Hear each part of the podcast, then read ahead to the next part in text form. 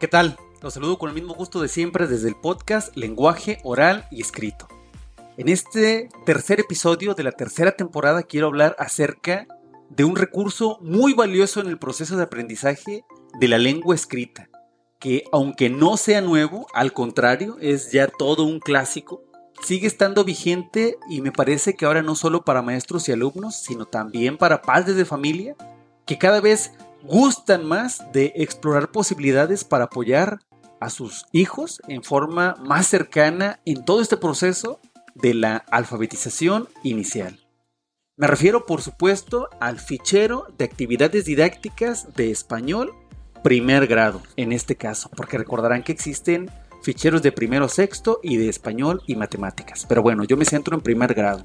Los que tenemos la fortuna de contar todavía con uno de estos impresos, seguramente lo tenemos así, muy desgastado ya, porque este fichero ha sido uno de los materiales más oportunos creados en su momento por la Secretaría de Educación Pública para mostrar a los docentes de entonces, docentes mexicanos, que habían formas diferentes de facilitar el camino de los niños hacia la alfabetización, que aprendieran a leer y escribir mediante actividades que obedecían a un sentido lúdico, un sentido cuidado, un sentido que desde 1993 a la fecha eh, gira en torno al enfoque comunicativo y funcional, a las prácticas sociales del lenguaje. Es decir, se ha respetado. Este material del 93, por lo tanto, es todavía usual, eh, sirve, se puede emplear. Yo quiero recordar a los que lo habían olvidado que este fichero sugiere una interesante y variada muestra de actividades que el maestro puede aplicar para proponer a sus alumnos, como dice en la presentación, para llevarlos a un acercamiento consciente al español, al aprendizaje del idioma oral e impreso, pero también para estimularlos como lectores y como escritores. Quiero hacer una variada muestra. Son 80 fichas las que, las, las que componen este material. Yo quiero hablarles nada más de, de 4 o 5 porque eh, el interés que tengo es que ustedes eh, lo conozcan, así es que se los pienso compartir de manera digital para que lo exploren y que de ser posible lo apliquen en este periodo que estamos viviendo de modalidad a la distancia o cuando regresemos al trabajo semipresencial. De estas 80 fichas voy a hablarles de primero esta, la ficha número 3.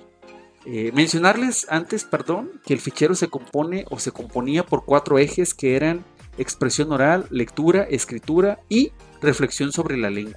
Evidentemente era una manera de categorizarlas, pero muchas veces las actividades trascienden dicha organización. Bueno, en esta ficha número 3, llamada palabras cortas y largas, el objetivo era que los alumnos descubrieran la relación entre habla y escritura. Es una propuesta muy divertida porque eh, se propone que los niños distingan, reflexionen que algunas palabras cortas o largas no se corresponden con el tamaño, en este caso, de animales. Hormiga, la palabra hormiga es muy larga si se compara con vaca, que es una palabra corta y nada que ver con el, el tamaño de, de los animales, ¿no? El caso de la ficha 3, obviamente aquí vienen otras variantes que ustedes tendrán que, que conocer, que les invito a que exploren. Luego me centro en, en la ficha 9, que se llama el trabajo con el nombre propio. Obviamente esta ficha del trabajo con el nombre propio parte de este sentido que tiene trabajar con actividades que giren en torno al nombre del niño porque genera en ellos un sentimiento de apego, una emoción, es entusiasmo pues para los niños aprender a identificar su nombre en diferentes contextos, el nombre de sus compañeros, compararlo obviamente.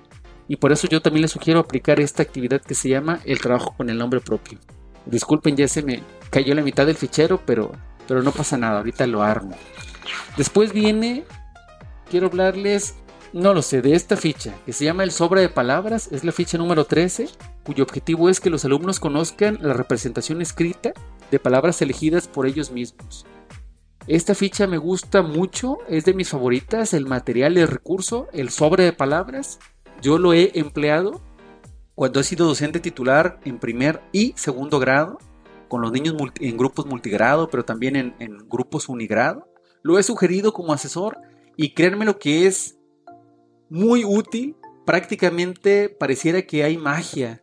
Me encanta, me encanta porque los niños aprenden a identificar las palabras que, les gustan, que les llaman su atención, que pueden ser por campo semántico, eh, por nombres de personas que están en su entorno, eh, por palabras que empiecen igual, por palabras que rimen o palabras cortas, palabras largas, en fin. Pero los niños identifican la palabra, la escriben en pequeños papelitos y la guardan en un sobre y créanme lo que, que funciona muy bien.